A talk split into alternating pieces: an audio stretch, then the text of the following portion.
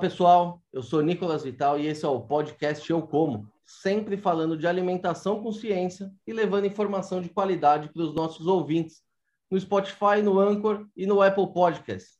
E também em vídeo no nosso canal do YouTube. Já segue a gente? Se ainda não segue, não se esqueça de se inscrever nos nossos canais. E hoje, mais uma vez com a nossa parceira Maria Tereza Pedroso, coautora do livro Agricultura, Fatos e Mitos, reforçando aqui a pegada científica da entrevista. Boa tarde, Maria Tereza. Boa tarde, muito bom estar aqui com vocês. É isso aí. Hoje vai ser muito legal a nossa conversa aqui, porque hoje a gente vai falar sobre um tema importante e que ganhou ainda mais relevância nesse último ano, né, com a pandemia. A importância da saúde animal em um contexto de saúde única. Nos últimos tempos, é, temos ouvido falar sobre algumas novas ameaças, como a peste suína africana, a retirada da vacinação contra a febre aftosa, mas a pergunta que não quer calar é: como isso afeta a nossa alimentação? Existe algum risco? E para falar sobre esse tema com conhecimento de causa, hoje nós vamos conversar com a médica veterinária Patrícia Posetti, que é mestre em medicina veterinária preventiva e também doutora em epidemiologia aplicada a zoonoses. A Patrícia atuou durante 12 anos no Ministério da Agricultura e desde 2014 trabalha para a Organização Mundial de Saúde Animal, a OIE, em Paris, onde ocupa o cargo de coordenadora científica do Departamento de Ciências. Patrícia, obrigado pela presença, é uma honra ter você com a gente aqui hoje. O prazer é meu, é, é, um prazer estar aqui com vocês e a gente vai, então, fazer um bate-papo aqui das coisas que, com que eu trabalho, do conhecimento que eu adquiri aqui. Muito legal. Muito obrigada pelo convite. Imagina, a gente que agradece aqui a, a tua participação. E, Patrícia, para a gente começar aqui essa conversa do começo, para quem não conhece, o que, que é a OIE? Bom, a OIE, é, ela tem esse, esse é, nome de OIE, mas, na verdade, o nome da organização é Organização Mundial de Saúde Animal. É, a gente pode dizer que a OIE é o equivalente da Organização Mundial de Saúde, que é da parte humana, que agora todo mundo deve estar mais ou menos familiarizado com essa questão do Covid e tal, né? Então, a gente é, é a OIE é a Organização Mundial de Saúde Animal e a sede da OIE é aqui em Paris. E Patrícia, é, nos últimos tempos, né, com a pandemia, as pessoas passaram a se preocupar mais, né, com as zoonoses, que era uma coisa até pouco tempo atrás distante aqui da, da maioria das pessoas, é, principalmente aqui no Brasil. Qual que é a importância da saúde animal nesse contexto da saúde única? É importante a gente cuidar dos animais para a gente garantir a nossa saúde? Esse conceito de saúde única é, já é um conceito antigo, né? E a gente já sabe da importância de se trabalhar sobre essa, sobre essa abordagem. É, é que agora isso, a, a, a questão da, da pandemia do Covid trouxe isso muito evidente para todo mundo, né? Então, é, a, o conceito de saúde única, ele liga a saúde dos animais, a saúde humana, que a gente já sabe que tem, tem essa, é, essa, essa conexão, e também com a saúde do meio ambiente, né? Então, que é, é, esse conceito todo é na verdade, a saúde da população, a saúde, um dependendo do outro, né? No caso da doença dos animais, é, por que, que a gente participa desse, desse, dessa iniciativa? É porque 60% dos, dos, dos patógenos, vamos dizer assim, das doenças causadas por bactérias, fungos e vírus, é, dos humanos, elas vêm dos animais é, tem origem, pelo menos, nos animais, né? E também as, as, doenças emergenciais que estão aparecendo nos humanos ultimamente, 75% dessas doenças, elas têm origem é, animal. E também a gente tem um outro dado que é interessante, porque a OIE também tem um braço em bioterrorismo, que é usar os patógenos para como armas é, biológicas, né? Então, os patógenos que são considerados é, que podem ser utilizados como armas biológicas, 80% eles são de origem animal. Então, essa, essas questões estão todas interligadas, né? É, o caso do Covid, por exemplo, né? Do Covid-19. É, tudo indica que ele teve origem em um animal. A gente não sabe, mas é ah, provavelmente de um morcego, né? Porque a sequência do vírus, do, do, do coronavírus, é, com o coronavírus que foi isolado dos morcegos lá na região de, da China, onde começou a doença, elas têm muita similaridade. Então, os cientistas eles podem dizer que provavelmente esse vírus veio é, dos morcegos, por, e, e, por isso, né, veio de um animal passou para o homem, então é considerado uma zoonose. E esse é um caso muito particular, porque a doença afetou a população humana de uma forma muito é, forte, assim, muito impactante, e, e depois que ela estava afetando as pessoas, ela voltou a afetar outras espécies de animais, que foram os animais que são criados para, como os furões, né, que a gente chama no Brasil. É, é, animais que são produzidos para produção de pele, para fazer casacos de pele. É, os países, tem alguns países daqui da Europa que têm é, fazendas né, para produzir esses animais. E foram os tratadores infectados com o coronavírus que transmitiram a doença para os animais de criação. E como eles são criados é, muito confinados, muitos animais no mesmo lugar, houve a propagação, então, entre animais, é, não só entre humanos e animais, mas também entre os animais. E que a medida é, utilizada foi o sacrifício desses animais, porque não havia naquele momento outra maneira de controlar a, a, a doença em animais.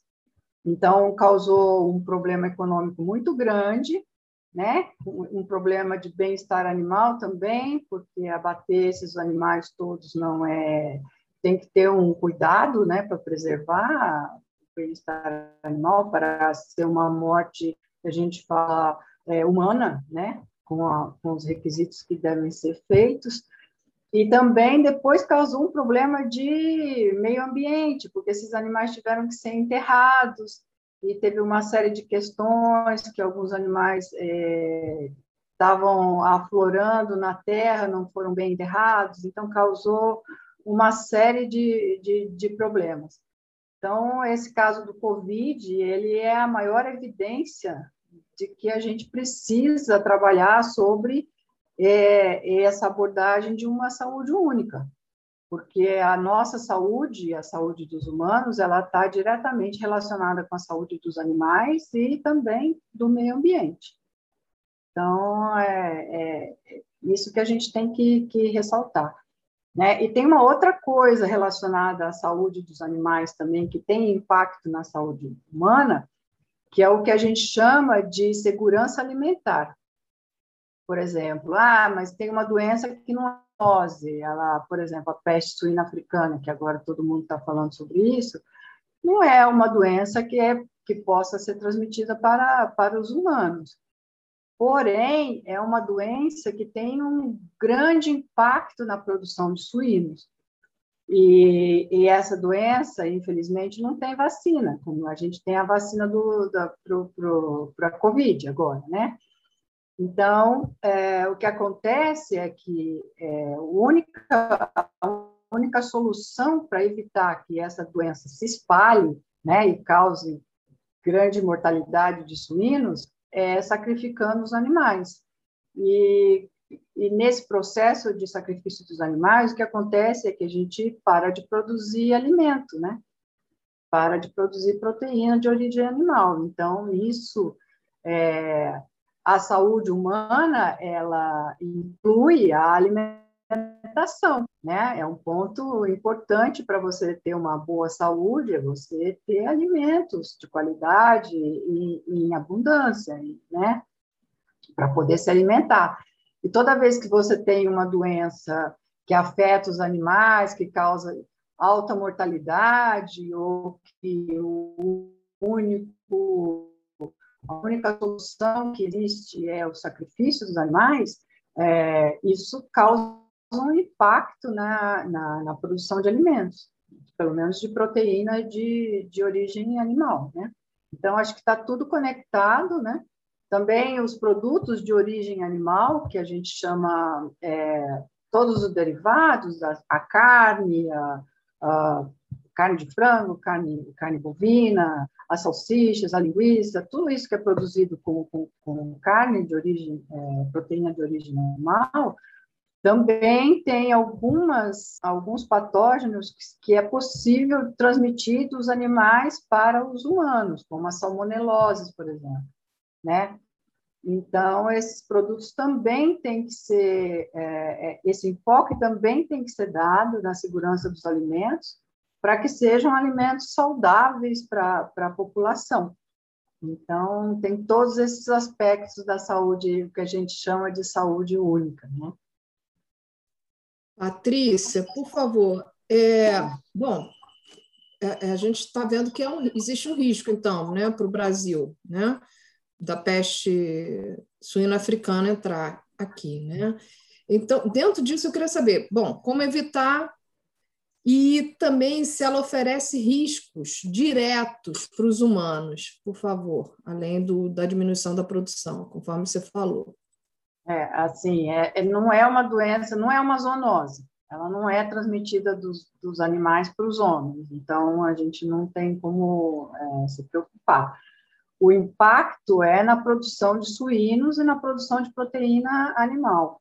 E ela é uma, é uma doença muito, é, assim, está todo mundo alarmado, que tem um, um, alto risco, porque é um vírus, um vírus que é muito resistente, né, que sobrevive por um tempo razoável no meio ambiente, e é facilmente transmissível, né?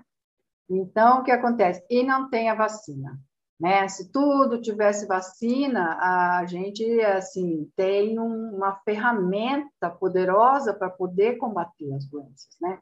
Mas quando a gente não tem, por diversos fatores, porque o vírus é, faz muitas mutações, ou, ou, a tecnologia que existe ainda não consegue produzir uma vacina, é, até fazendo um parênteses aqui, eu acho que a gente tem que pensar que, apesar de todo esse, essa, esse problema, essa dor, essa perda que o Covid está trazendo para a gente, ainda foi um, um, um fato assim é, super importante que a gente conseguiu produzir uma vacina em tão pouco tempo.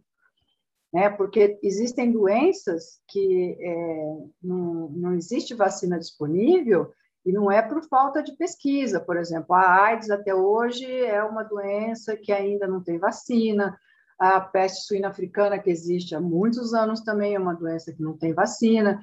Então, acho que a gente tem que levantar as mãos para o céu e agradecer que foi possível, né, que esse vírus era um vírus que poderia é, que uma vacina poderia ser desenvolvida. Claro que foi investido muito, o mundo inteiro investiu, a pesquisa progrediu e tal, e, e havia já uma tecnologia para produzir vacinas contra coronavírus. Então, isso tudo contribuiu para que fosse mais rápida a produção, né?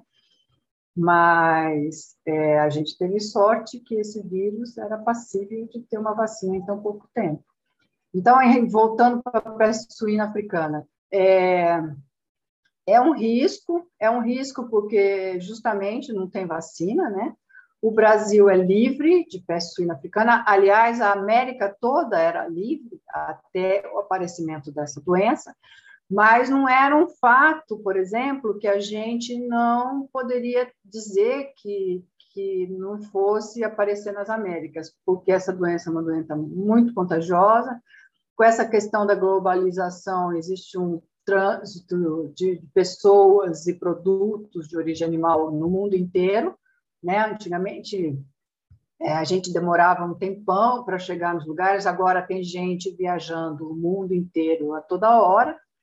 É, então, assim, a gente tinha já um certo receio e já estava se preparando porque essa possibilidade existia, porque a doença tem se espalhado, né, na Ásia, no Oriente Médio, no Norte da África.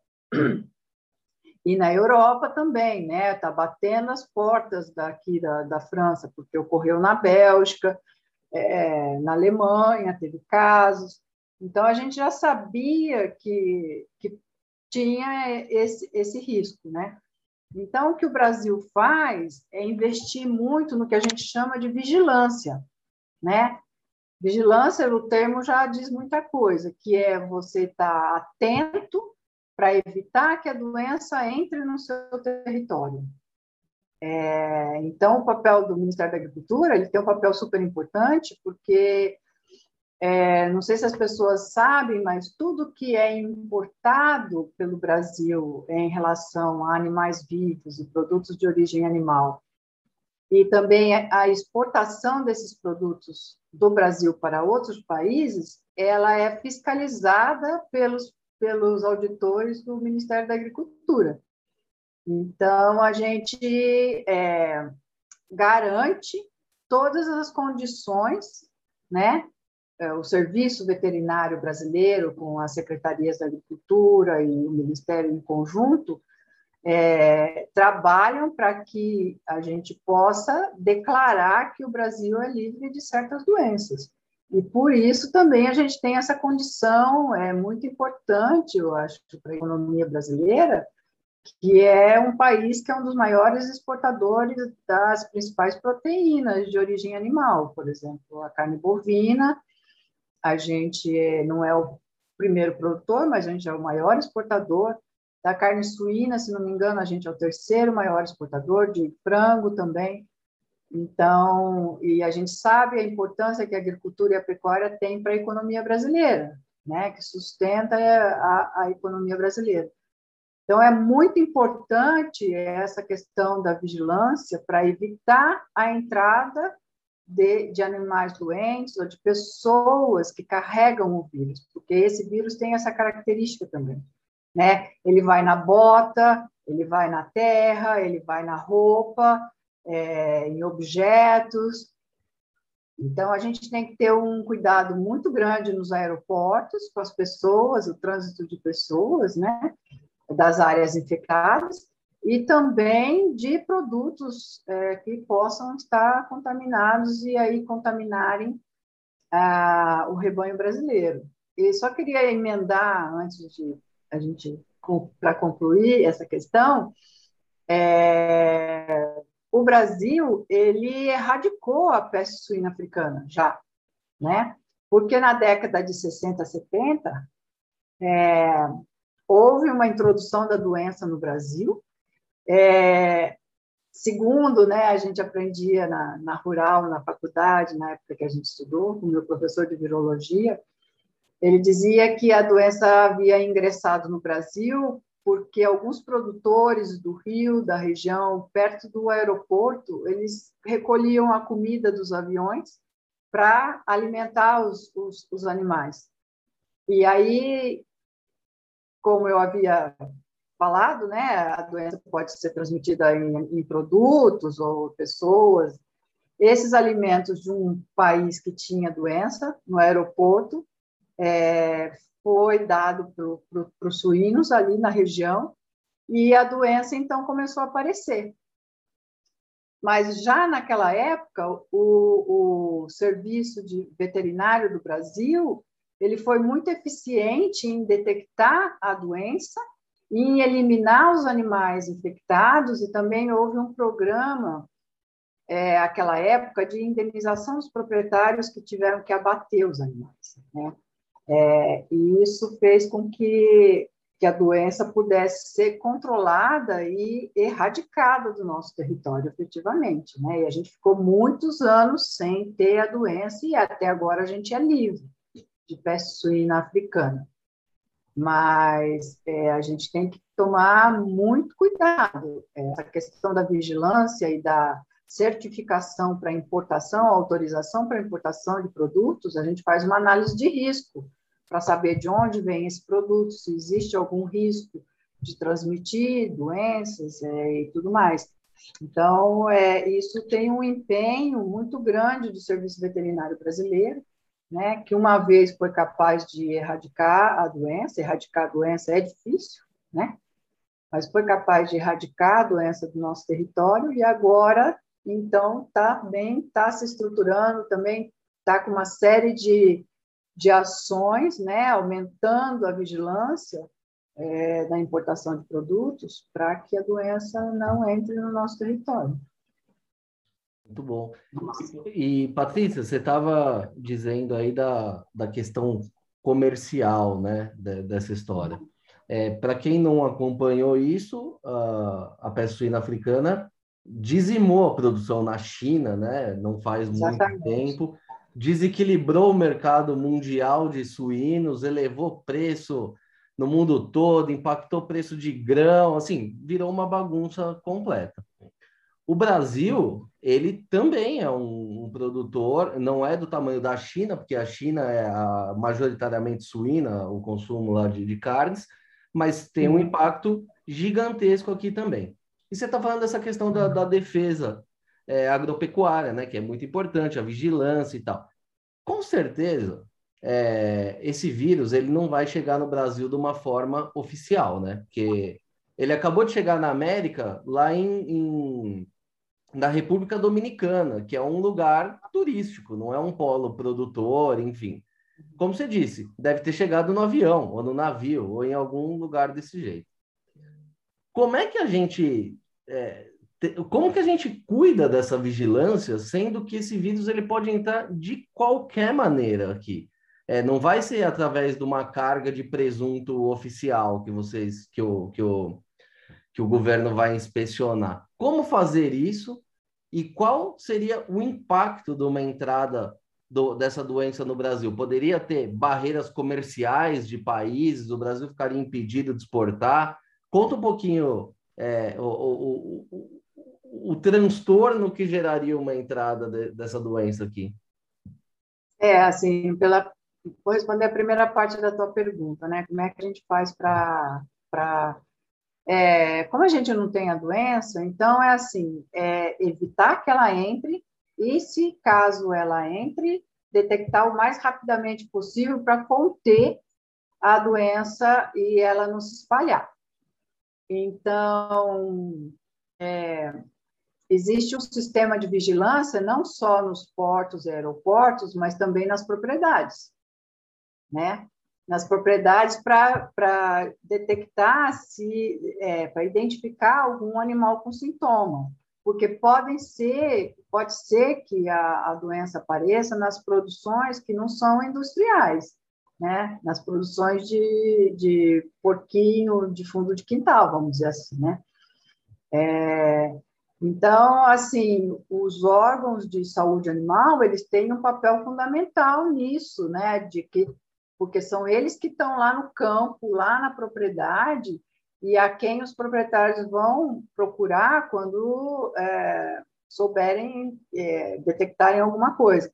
Então, isso passa por um processo é, de educação sanitária muito importante, porque os produtores, mesmo as pessoas que não são produtores industriais, mas que criam porcos, eles, eles têm que saber os sintomas da doença para que, se eles detectarem algum animal com aqueles sintomas, ele procure imediatamente o serviço de saúde animal da região dele, do município, né? Para então, é, para que tome as devidas providências, que é a interdição da propriedade, né? Coletar amostra para fazer diagnóstico, e aí fazer uma vigilância nas propriedades no entorno, para coletar também a amostra para fazer exames, para saber se a doença se espalhou, é, identificar a, as conexões que essa propriedade tem com outras propriedades, onde as pessoas foram fazer um rastreamento, tem alguma propriedade contato com essa, que, pode, que poderá estar infectada, Então, o Brasil tem um programa, a gente uh, costuma chamar de vigilância ativa, né?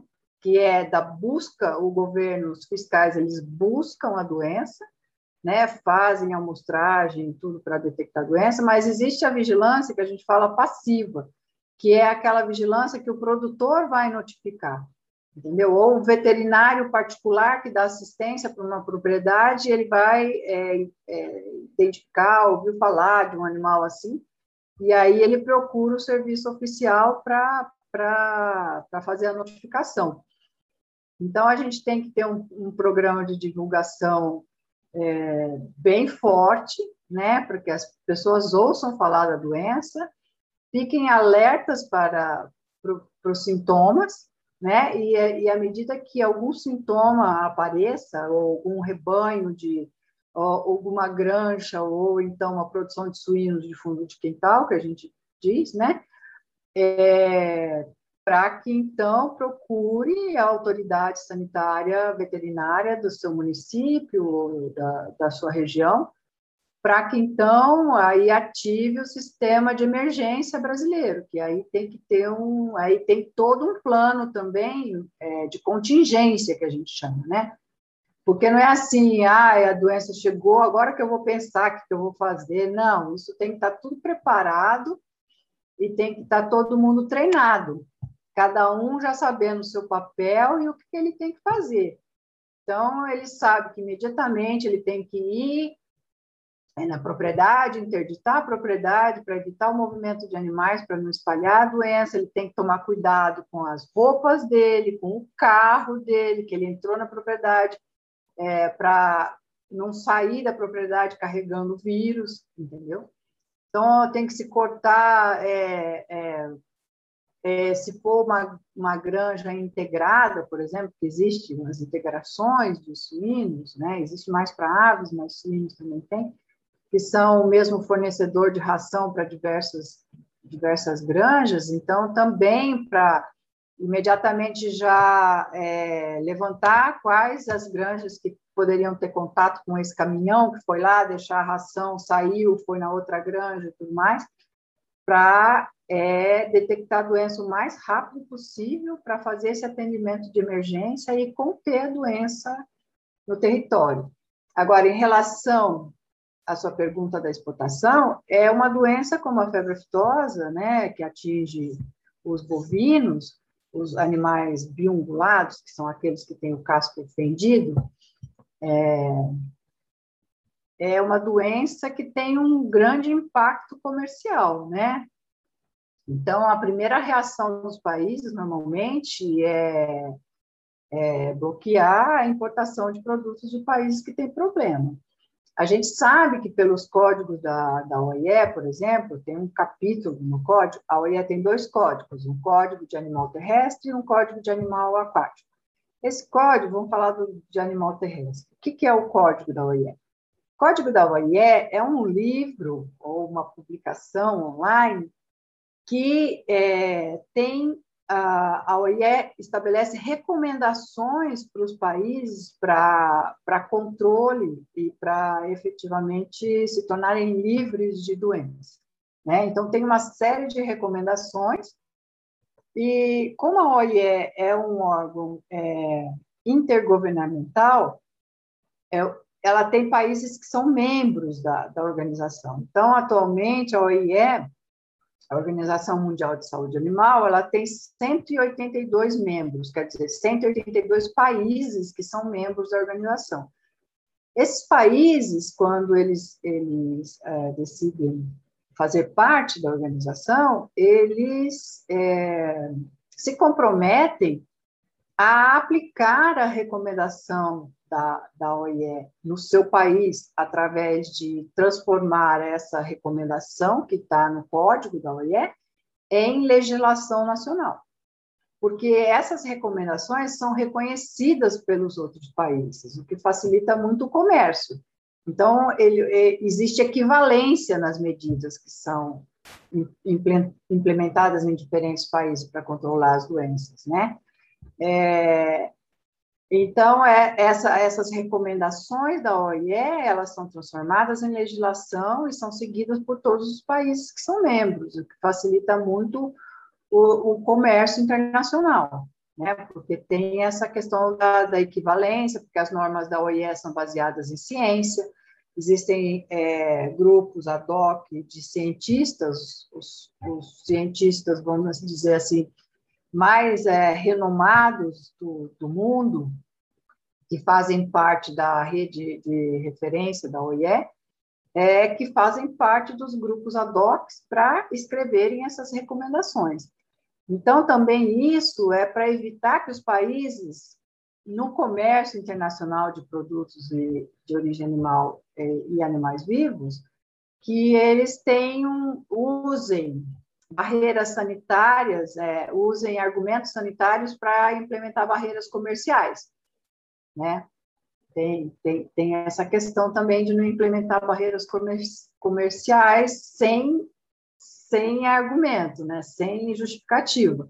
Então, por isso também que a OIE é o órgão de, que participa da solução de controvérsias na Organização Mundial de, de Comércio, do Comércio, né?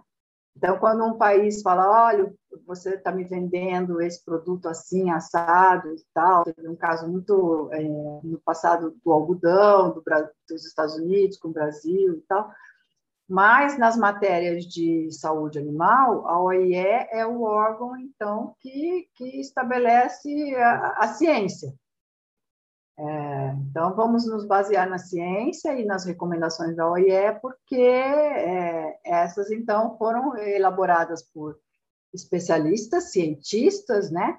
Os melhores cientistas do mundo, que elaboram as propostas de recomendação. Depois, essas propostas, elas são submetidas à comissão científica da OIE, né? É, que é apoiada pelo departamento onde eu, eu, trabalho, que é o departamento científico da OIE. Então, a comissão científica também, com especialistas do mundo todo, que se candidatam e são eleitos pelos delegados dos países, os delegados é, que a gente chama, que representam o seu país, é o chefe do Serviço Veterinário Federal, né? O Brasil tem um delegado que representa o Brasil na Assembleia da OIE, e, e aí, então, essa comissão científica da OIE, ela revê, né, faz uma revisão do que foi recomendado pelos, pelos é, cientistas, né, os especialistas da doença, é, diz que aquilo que como uma regra, como uma recomendação, ela está de acordo com os padrões da OIE, e aí faz uma recomendação, porque a OIE faz uma reunião anual todo mês de maio, de todos os anos. Né? É, a do ano passado não teve, mas a desse ano foi virtual. É, e aí, cada representante do, do seu país, cada delegado, eles votam para aprovar essas recomendações. Então, são recomendações que são aprovadas normalmente por consenso todos os países concordam com essas recomendações, né? 182 países é quase a totalidade de países do mundo, né? Então, é, um país não pode argumentar que você está implementando uma medida é, ou uma restrição que não seja a que foi acordada, né? Foi aprovada é, por voto é, durante essa Assembleia da OIE. Então, isso facilita muito o comércio, porque aí dá muita equivalência, né? De, de medidas, assim.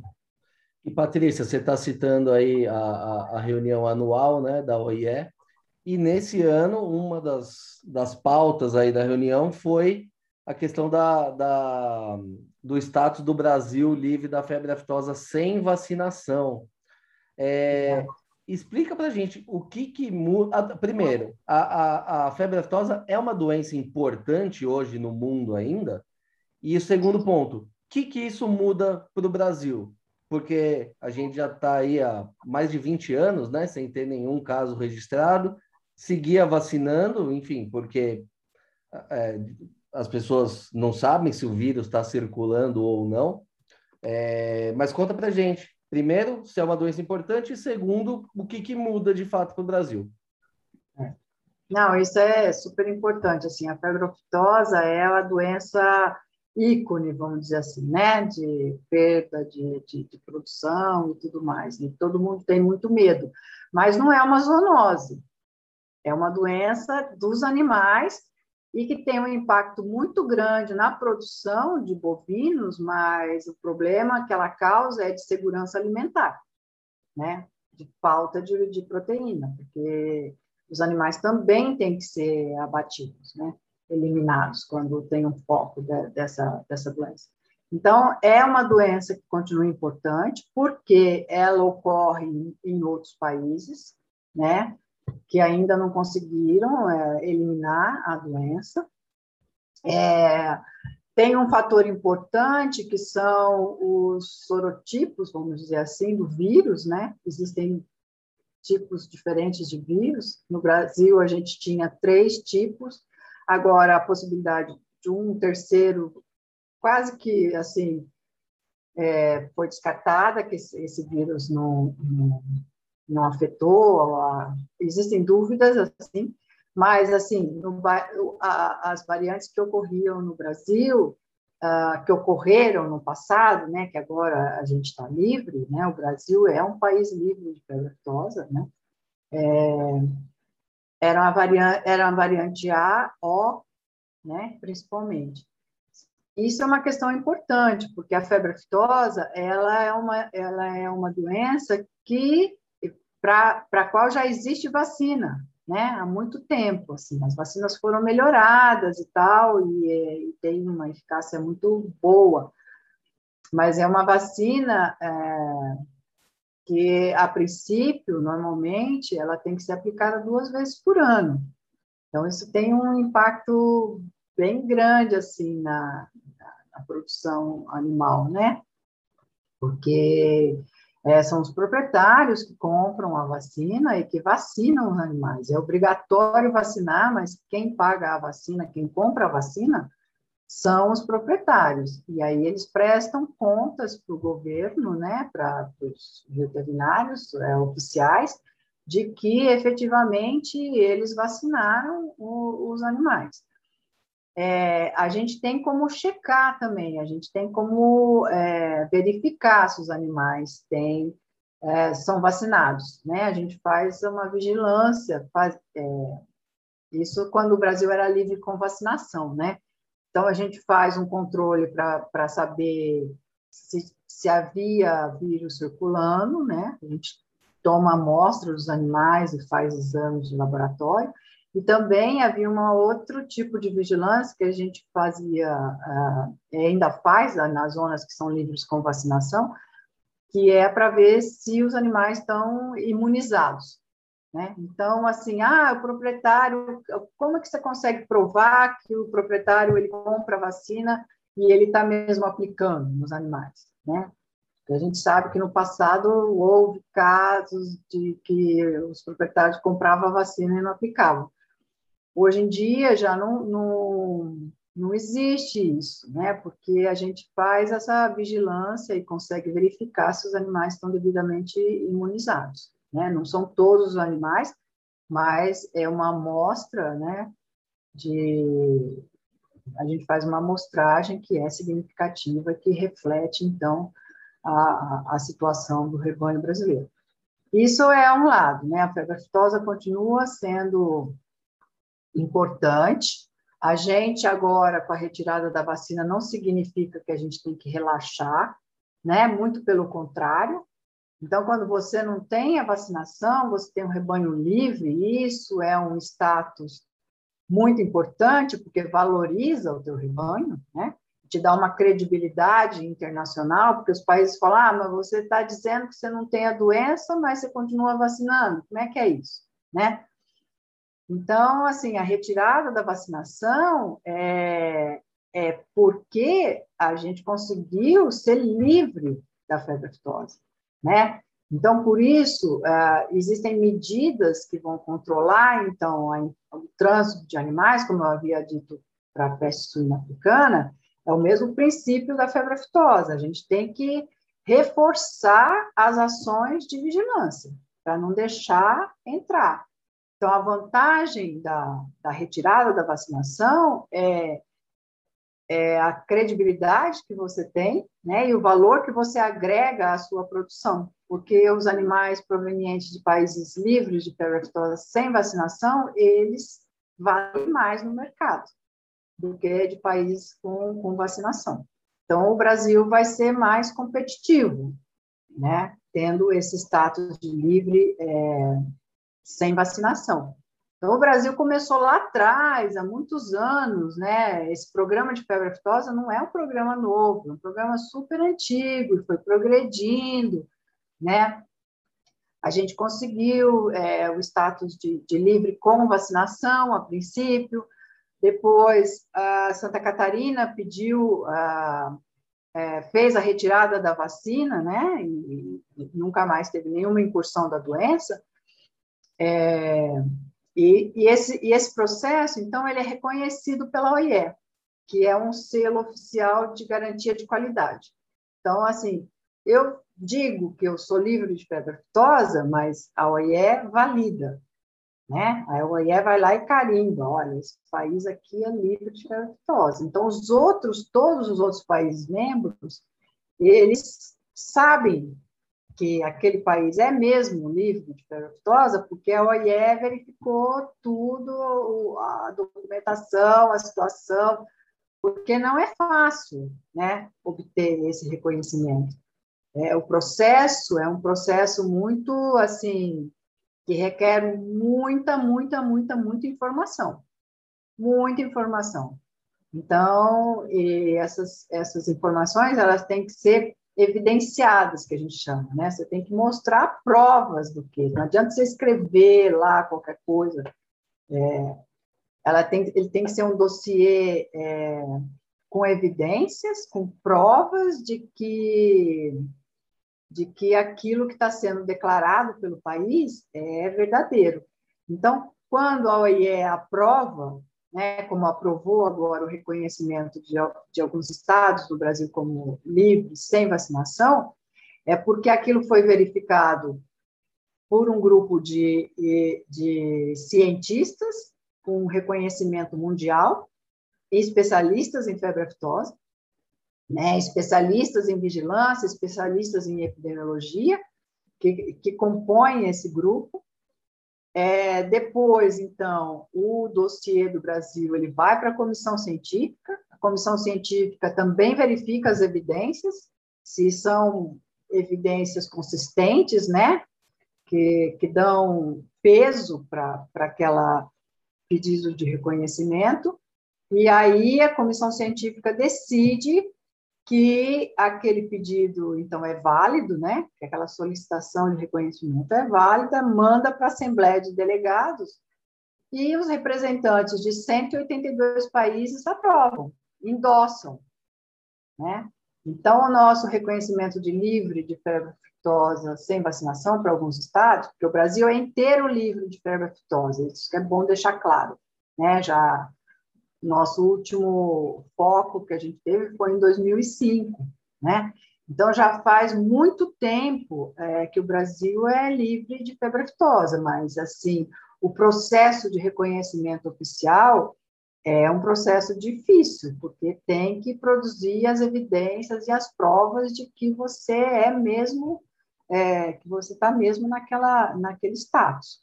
Então, é, é por isso que demora muito tempo. Então, o Brasil tem um plano, tem um programa, uma estratégia de eliminação da febre aftosa, né? Já com as datas de cada estado que vai solicitar o reconhecimento de livre sem vacinação. Mas isso é, implica que é, o serviço veterinário ou o governo ele tem que assumir, ele tem que implementar um sistema de vigilância bem forte que é, se você é livre sem vacinação, então você tem que impedir a entrada da doença no seu território, né? E é, detectar o mais rápido possível em caso de ocorrência. Então, a gente tem que estar sempre alerta, é um status que, de, que dá garantias, né? Que é, a transparência do seu serviço veterinário, do trabalho que está fazendo, mas implica em muita responsabilidade dos, dos proprietários e também do serviço veterinário oficial. É, então, foi um fato muito importante, assim, o Brasil tem, assim, um super parabéns pela, por essa campanha, né, com esse, essa, essa estratégia de eliminação da, da febre aftosa. Patrícia, diante disso tudo que você está trazendo, né, a febre aftosa, peste suína e até mesmo essas do, as, as, as zoonoses, e aí lembrei também, claro, né, da vaca louca, é, que a gente não tratou, mas tudo isso nos traz um, uma questão. A gente precisa qualificar ainda mais sistemas de rastreabilidade no mundo inteiro, não é isso? Queria que você falasse um pouco sobre rastreabilidade de produção animal. É. é, a, gente, a, gente, a gente trabalha muito com rastreabilidade, né? Mas é, o Brasil ele trabalha mais com rastreabilidade é, no sentido de rastrear os animais da propriedade, né?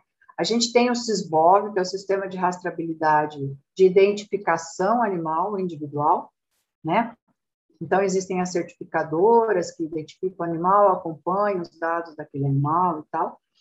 Mas essa certificação individual ainda é uma certificação muito cara, né? Porque o tamanho do nosso rebanho, né? A gente tem mais de 200 milhões de cabeças de, de, de gado, né?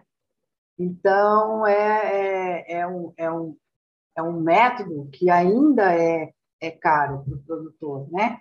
Então, assim, mas a, a garantia de rastreabilidade que a gente tem é a informação que o proprietário presta para os serviços veterinários sobre o número de animais na propriedade e toda a movimentação de animal no Brasil ela é feita com um documento. Você não pode sair com um animal de uma propriedade para outra sem estar com esse documento que chama Guia de Trânsito Animal, né? A, a guia de trânsito animal, é, agora na maior parte dos estados ela é eletrônica já, que facilita a vida dos proprietários, né? Mas é, quando os animais movimentam, eles saem de uma propriedade para outra, então o sistema dá baixa no número de animais da propriedade da onde os animais saíram, né? E dá entrada no número de animais da propriedade é, onde eles chegaram. Então, através desse sistema, se a gente tiver um caso de uma doença, por exemplo, a gente pode verificar de onde os animais saíram, para onde eles foram, onde eles estão, porque todo o movimento de animais é rastreado. Então, isso é, é uma questão importante, assim, né? É uma questão também que é muito vista pelas missões internacionais que vão aprovar ou fazer uma inspeção no sistema brasileiro, né? Mas o sistema de identificação individual, né? É, existem países que, para comprar o produto brasileiro, a carne do, do Brasil, eles exigem que sejam propriedades que tenham rastreabilidade. Aí, então, essas propriedades é que fazem a identificação individual de, dos animais, né, pelas certificadoras, e aí esse, essa propriedade ela é habilitada pela União Europeia ou sei lá um outro mercado é, para exportar é, carne para esse mercado. Então assim existem várias vários níveis de reconhecimento, né? A OIE faz esse reconhecimento geral do país, dos estados, de zonas livres e tal, compartimentos. É, isso, mas os países, eles podem ser mais restritivos que a OIE, e normalmente eles são, né? Então, a União Europeia tem as suas próprias regras, né, para comprar produtos. É, por exemplo, a carne bovina, né, in natura, do Brasil. Então, uma das exigências poderia ser a, a, rastreabilidade individual de cada animal, identificação individual e rastreabilidade da propriedade, né? Da onde que veio, da onde foi, então animal rastreado só pode entrar em propriedade de animal rastreado, tem, tem esse tipo de exigência. Então, cada mercado tem uma, uma exigência é, específica, né? É, o desafio aqui no Brasil talvez seja o tamanho do rebanho e a pulverização, né? Porque nas fazendas mais tecnificadas, maiores, é, talvez seja mais fácil, que esse produtor ele já exporta, ele já tem esse, esse conhecimento, mas são, se não me engano, mais de 2 milhões de propriedades que têm gado aqui no Brasil, né? Então fica um pouco complicado fazer isso. Agora, Patrícia, a gente falou muito aqui de doença animal que não impacta o homem. Queria te perguntar: existe hoje alguma doença animal que seja de fato uma zoonose que preocupe para saúde dos humanos, assim como foi nosso querido Covid? É. Não, existe, e são doenças que já são conhecidas pela população, né? Uh, as mais conhecidas é a raiva, né? É a raiva que é transmitida por, por... O Brasil, ele progrediu muito em relação à raiva canina, né? A gente não vê mais casos normalmente de raiva canina, porque os animais são vacinados, né? Contra a raiva. É, mas a gente tem uma peculiaridade que os outros países não têm, que é a raiva transmitida por morcegos, né? O, a, a, as espécies de morcegos hematófagos, é, eles ocorrem na, na, na, América, na América do Sul, do, do, norte da Argentina até o México, mais ou menos, né, uma parte tropical das Américas, é que tem essas espécies de morcegos hematófagos. Eles não existem em outro lugar do mundo. Eles vivem aí. Então, aquela história de vampiro da Transilvânia é tudo mentira. Os vampiros estão nas Américas. É, são três espécies de morcegos vampiros. É, e tem, eles têm mais ou menos assim, a gente pode dizer, especialidades, né? Tem um que, que gosta mais de predar bovino, que é uma espécie chamada Desmodus rotunus, que ele tem especialidade por bovinos. E ela circula entre as colônias de morcegos, né? Então, quando ela, o morcego vai se alimentar do sangue do bovino, ele na saliva ele transmite o vírus da raiva.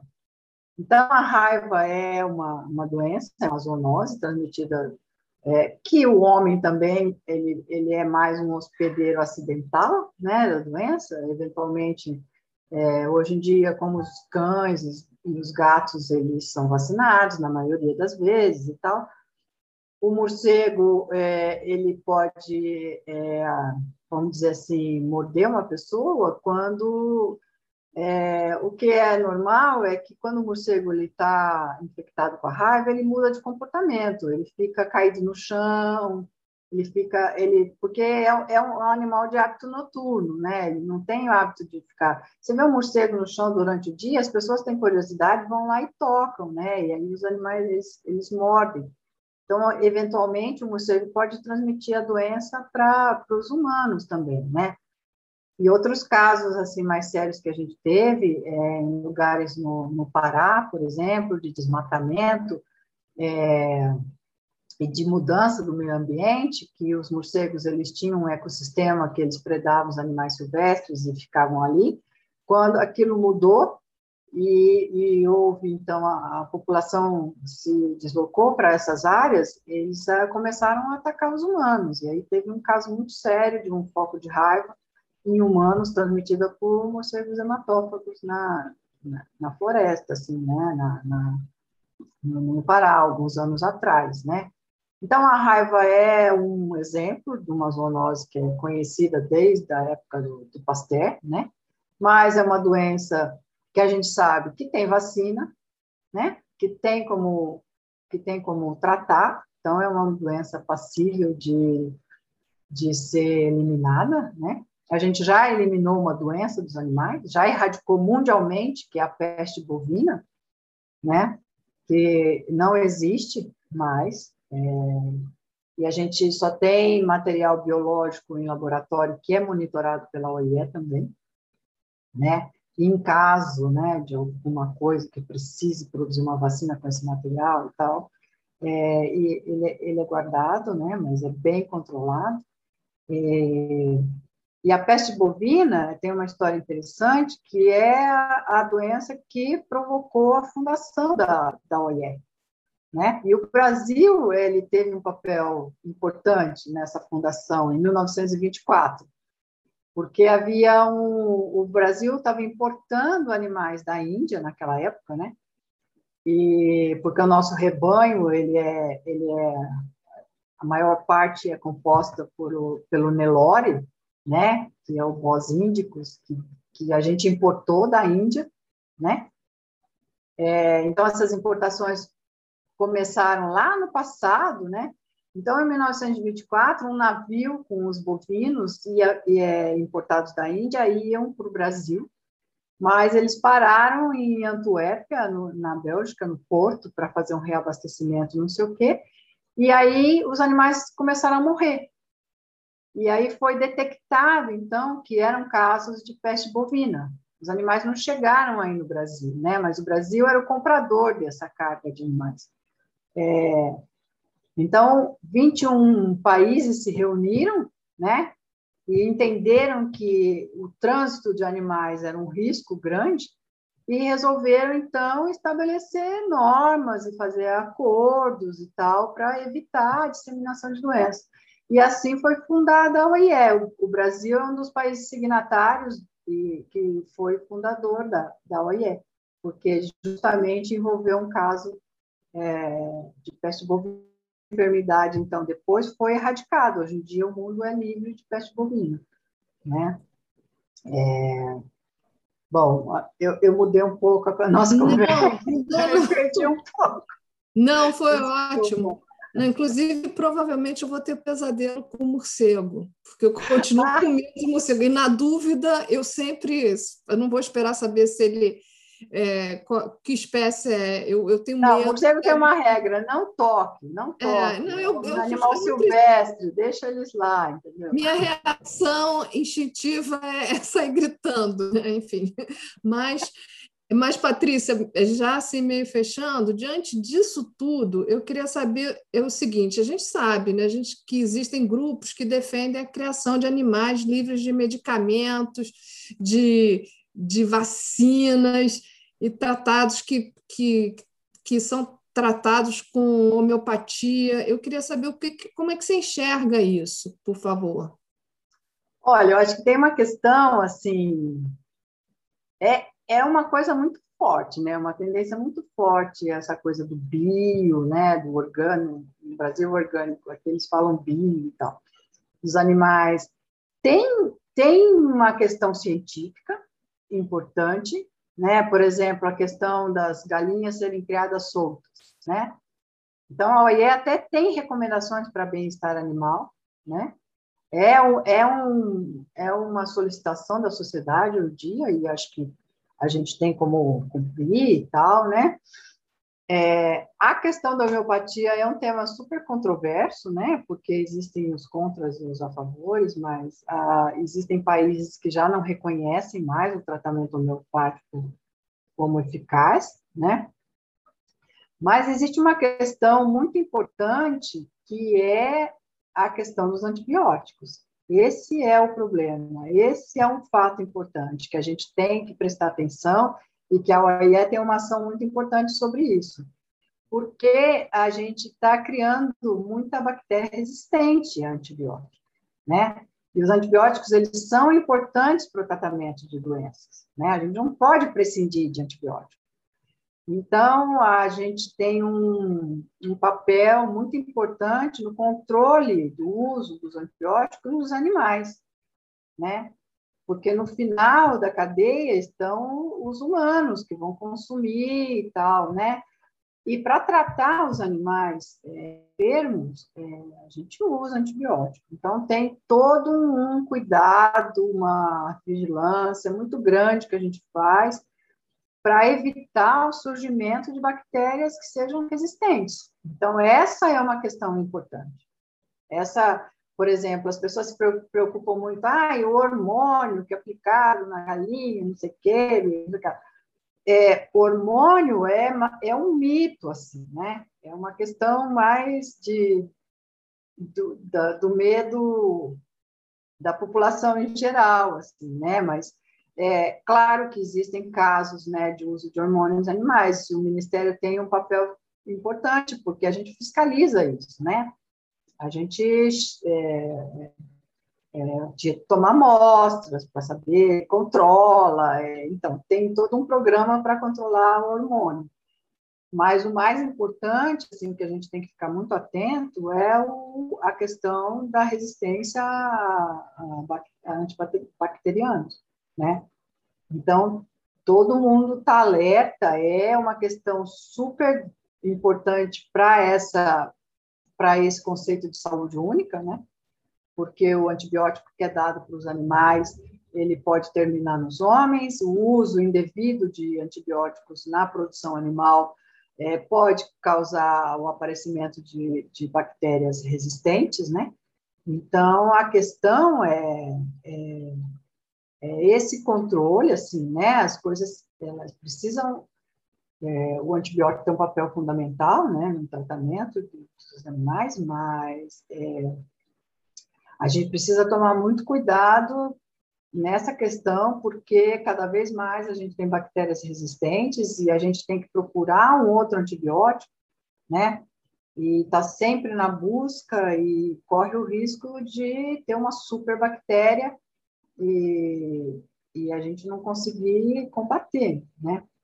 Então, assim, eu, eu, eu, eu, eu valorizo, assim, porque é uma demanda da população, essa questão das, das propriedades, bio e tal, a eficácia da, da homeopatia, eu não vou comentar porque eu também não tenho muito conhecimento, mas eu sei que alguns países já não reconhecem mais o tratamento, mas é, a, a questão, se a gente quer um rebanho livre, vamos dizer assim, de, de medicamentos ou de coisas assim, a gente tem que investir em biossegurança, né?